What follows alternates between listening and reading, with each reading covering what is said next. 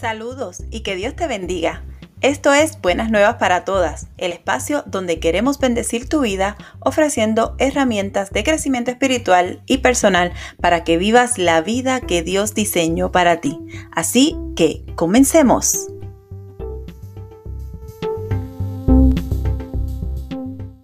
Dios te bendiga, qué bueno que estás aquí una semana más en este el podcast de Buenas Nuevas para Todas. Mi nombre es Yesenia y soy la host y tu amiga y tu hermana en Cristo. Hoy quiero conversar contigo sobre todo esto que estás tolerando en tu vida sin necesidad, ¿sí? Sin necesidad. Todos tenemos en la casa una gaveta o un cajón, como sea que lo llamen, en el que guardamos todo aquello que no tiene aparentemente un lugar designado. Y digo aparente porque si nos organizamos un poco, sabemos bien que cada cosa tiene su lugar. Pero es más sencillo seguir echando en ese cajón hasta que un día, después de tanto abusar con ese espacio, intentamos abrirlo y ¿sabes qué? Ya casi no se puede, de hecho, a veces las gavetas están que casi se caen de tantas cosas que tienen dentro. Está tan lleno de diferentes cosas en la mayoría de cosas que no necesitamos o documentos sin importancia. Pero lo cierto es que esa gaveta está atascada. ¿Te suena familiar? Sí, debes reconocer que también tienes una gaveta como esa. En mi caso está en la cocina. Todas las cartas que no sabemos qué hacer cuando llegan, allí dentro terminan. Pero desde hace algún tiempo me he hecho el firme compromiso de vaciarla por lo menos una vez al mes. ¿Y sabes qué? Estoy cumpliendo. Pero estoy cumpliendo ahora porque lo aprendí de mala manera. Me tocó cuando, cuando me tocó hacer la mudanza desde Puerto Rico a los Estados Unidos y en medio de todo ese caos tuve que reducir 20 años de vida familiar y de recuerdo a solo 7 cajas, me di cuenta de la cantidad de cosas que acumulamos de verdad sin sentido, de cosas que ni, ni recordábamos que estaban allí y no le dábamos eh, la importancia al espacio y al caos que esas cosas generan dentro de nuestra casa. Y tengo que recalcar que es caos, porque cuando tenemos la casa llena de cosas que no usamos, que no necesitamos o que ni siquiera recordamos que están allí, eso genera caos. Está ocupando un espacio que debe estar siendo ocupado por cosas de mayor importancia. Por eso mi esposo y yo, cuando nos mudamos y comenzamos esta nueva vida que estamos llevando ahora, nos propusimos no volver a ser ese tipo de personas que acumula todo solamente por el hecho de que no sabemos qué hacer. Por eso es que una vez al mes yo voy a mi gaveta de la cocina, porque yo sé que allí es donde terminan todas las cartas, y la vacío. La vuelvo a dejar casi vacía. Siempre quedan eh, algunas cosas que son importantes y que sí son de esa área, pero todas las cartas que no encontramos dónde echar o qué hacer con ellas cuando llegan, pues termino sacándolas. Y sabes que esos pequeños detalles que estamos tolerando en nuestra casa son solamente el síntoma de todo lo que estamos tolerando por no asumir de manera proactiva una determinación o una decisión al respecto. Y de eso es precisamente de lo que quiero que conversemos. ¿Qué cosas estás tolerando en tu vida que sabes que no te agradan, pero que no te has armado de valor para quitarlas o cambiarlas de una vez y por todas? Pero antes, recuerda que mis libros están en Amazon, maravillosamente complejo. Emprendo en ti, ese libro me encanta, me gusta mucho. Y también tengo Que nada te impida crecer. Que nada te impida crecer es un devocional que puedes llevar por ti misma. Tiene 52 temas de estudio bíblico eh, y está dividido así para que básicamente estés todo el año estudiando la palabra, porque si coges de versículo en versículo vas a tener un versículo para cada día. Es interactivo, puedes escribir en él y es un libro maravilloso. Este libro da paso al programa de mentoría que lleva el mismo nombre y que tiene el propósito de ayudarte a crecer en todas las áreas de tu vida tomar la rienda y aprender a gestionarte es una decisión que debes tomar cuanto antes. No se puede dejar eso para después. Si quieres más información, escríbeme buenas nuevas para todas y te daré todos los detalles de este maravilloso programa que te llevará a tener esa vida que tanto anhelas. Te hago tres preguntas básicas. ¿Estás lista para recibir la ayuda? ¿Estás segura de que necesitas un cambio, pero ya, ya? ¿Estás comprometida contigo misma a hacer lo necesario para lograrlo?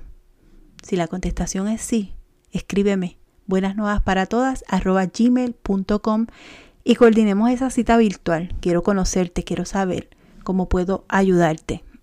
Continuando con el tema, ¿qué cosas estás tolerando? ¿Qué cosas toleras?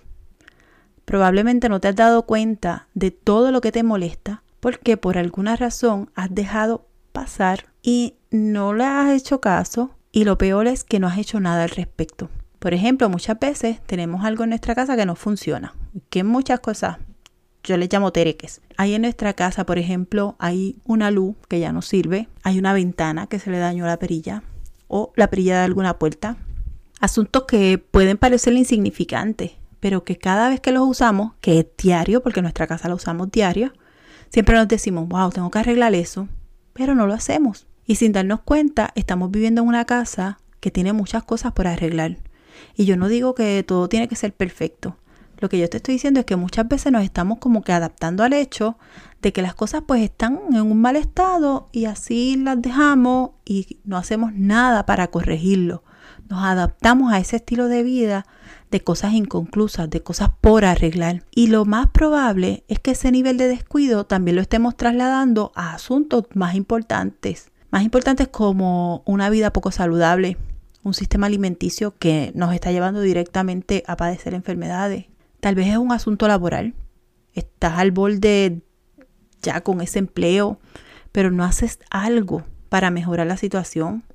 Solo permaneces ahí porque es lo que piensas que tienes que hacer y lo estás tolerando. O quizás es una relación que necesita una intervención inmediata. El silencio, las discusiones, la falta de perdón o el resentimiento.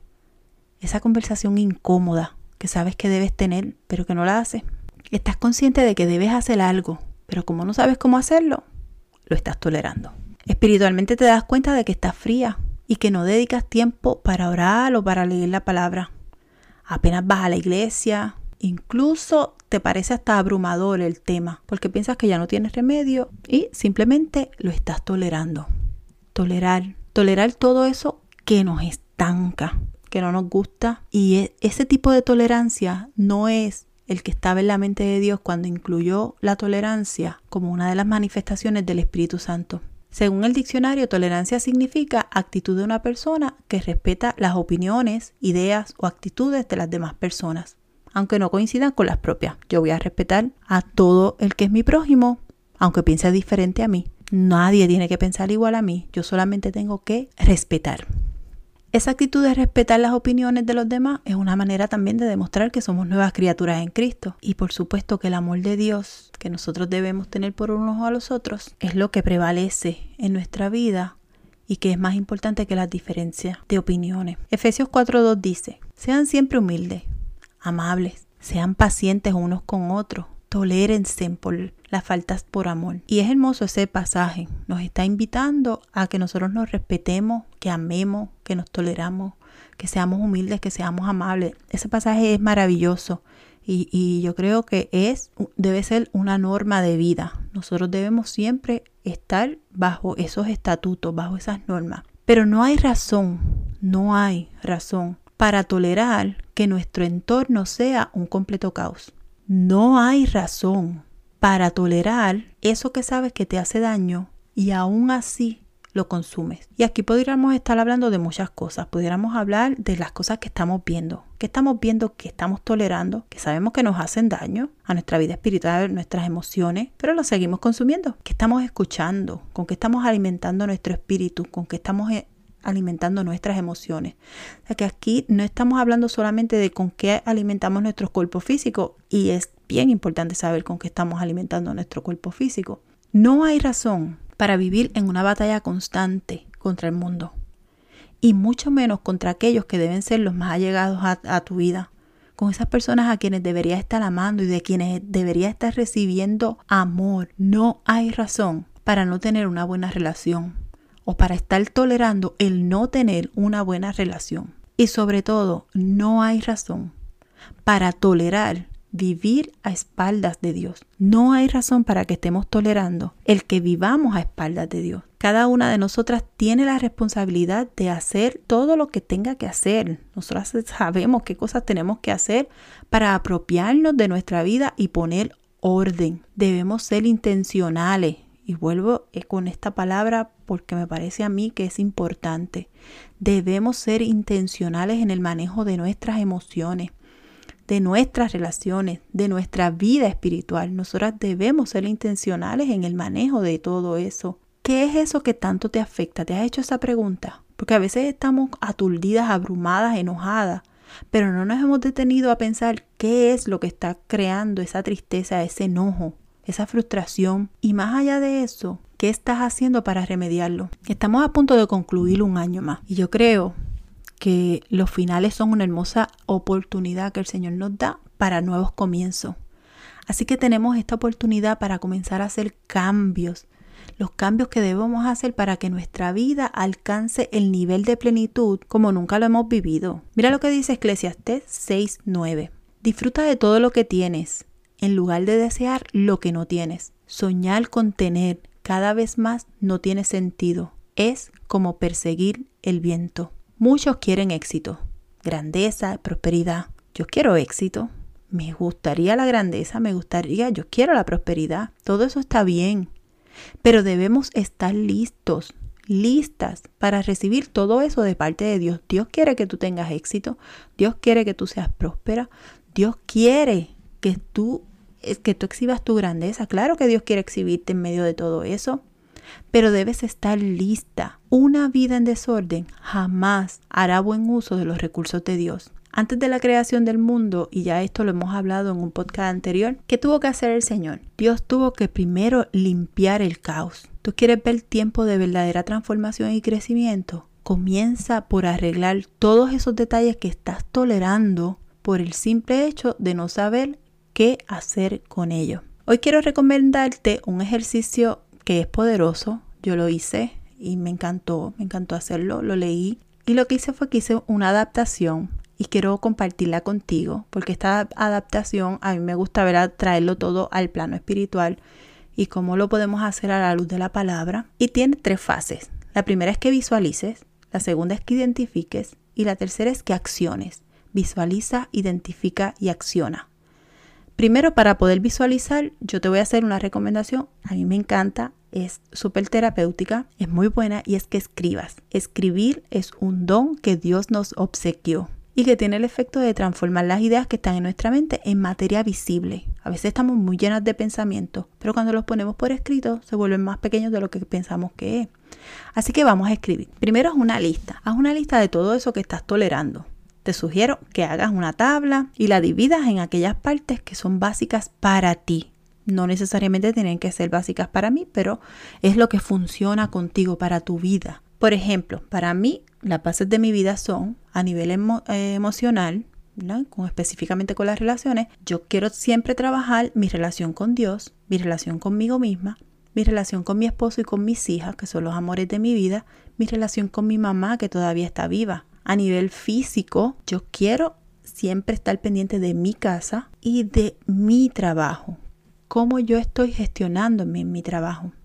A nivel personal, yo quiero saber cómo me trato a mí misma. Eso es parte de mi gestión. Saber cómo yo estoy evolucionando en el ministerio que Dios puso en mí y cómo estoy desarrollando mis dones, mis talentos y, y mis habilidades. Si tú quieres, puedes tener este tipo de división. A lo mejor puedes tener menos, a lo mejor puedes tener más de las que yo pongo. Depende de qué es lo más importante para ti. Lo importante es que tú te organices para que lo puedas visualizar bien. Recuerda que la primera parte es que visualices. Una vez tengas todos los segmentos, escribe qué cosas no te están agradando en cada una de esas áreas. Y ahí vamos a la segunda fase que es identifica. Cuando hice este ejercicio por primera vez, una de las cosas que más me inquietaban en aquel momento y que lo escribí era el closet de mi cuarto. Y aunque puede parecer trivial, lo cierto es que ese es un lugar al que yo voy todos los días, estoy segura que tú también, y que voy más de una vez al día. Y lo más que me estaba molestando era que ya estábamos llevando allí dentro muchas cosas que no debían estar. Yo me mudé para los Estados Unidos y aquí las casas en el cuarto máster tienen un walking closet. Yo no tenía walking closet en Puerto Rico, pero acá lo tengo. Y ya lo estaba llenando de cosas que no debían estar allí. Cuando escribí el ejercicio, identifiqué que me molestaba que mi closet estuviera ya llenándose de cosas. ¿Sabes qué hice? Ese mismo día me levanté Y yo dediqué el resto de la tarde a trabajar con el closet y lo dejé tal y como yo lo quería, ordenado, despejado. La sensación es increíble. Ahora cada vez que entro a mi closet me encanta. Y sabes que me siento muy orgullosa de lo que he hecho y de que lo, lo, más importante es de que lo estoy manteniendo así. Eso, claro, sin contar lo fácil que se me hace ahora encontrar todas mis cosas y todas las cosas de mi esposo. Hay una doble recompensa. Nos estamos organizando, más nos sentimos bien con lo que estamos haciendo. Identifica, identifica esas cosas que tú puedes cambiar para que tomes acción. Identifica esos pequeños cambios Mira, por insignificantes que tú creas que parecen, porque ahora puede estar escuchando, pero mira, ella cree que con arreglar un closet se arregla la vida. No es que por insignificante que, que, tú, que tú crees que parezca, provocan grandes cambios en nosotros, porque no tenemos que tener un cambio sobrenatural para empezar a experimentar la gracia, el bienestar, el estar bien contigo, incluso esos pequeños cambios van a hacernos sentir que somos capaces de hacer cosas más grandes, que lo podemos ir mejorando todo poco a poco. Pero tenemos que empezar por un lado y lo más conveniente es que tú empieces por cosas que sí puedes hacer de manera inmediata y las puedes hacer por ti misma. La tercera fase es actúa y te animo a que lo intente. Tal vez es ese refrigerador que está lleno de alimentos que ya no se pueden consumir porque se expiraron, porque llevan allí mucho tiempo y porque a veces nosotros guardamos comida porque no la queremos botar, pero nunca nos las volvemos a comer. Así que ve al refrigerador, vacía todo eso que está ocupando espacio que, que, es espacio vital para los nuevos alimentos. Ve y límpialo. Créeme, cuando terminas de hacerlo te vas a sentir bien contigo misma. Es algo que parece trivial, pero que causa un buen efecto en ti. Quizás es el cuarto de lavar ropa. Tenemos tanta ropa y, esto es una costumbre que nosotros tenemos que aprender a dejar. A veces consumimos tanta ropa, ropa, ropa, ropa, que entonces vamos llenando nuestro cuarto de lavar, pues porque no tenemos necesidad de lavar inmediatamente porque tenemos mucha ropa. Pero ¿qué pasa? Que llega el punto en que las canastas se desbordan de ropa. ¿Por qué? Como no hemos necesitado ropa de la que está en el hamper o en la canasta para lavar, seguimos poniéndonos más piezas, más piezas, más piezas y nuestro cuarto de lavar se vuelve un verdadero caos. Pues no, vamos a eliminar eso, vamos a hacer un día de lavar toda la ropa. La meta para el día tal va a ser que no voy a dejar ni una sola pieza de ropa sucia, excepto la que nos quitemos en la noche cuando todos vayamos a, a darnos el baño antes de dormir. Eso es un buen ejercicio, te va a ayudar a clarificar, te va a ayudar a poner orden en tu vida y te vas a sentir bien. O como inicié este podcast, comienza por el cajón de la cocina. Elimina todos esos documentos que ya no sirven y que están ocupando espacio.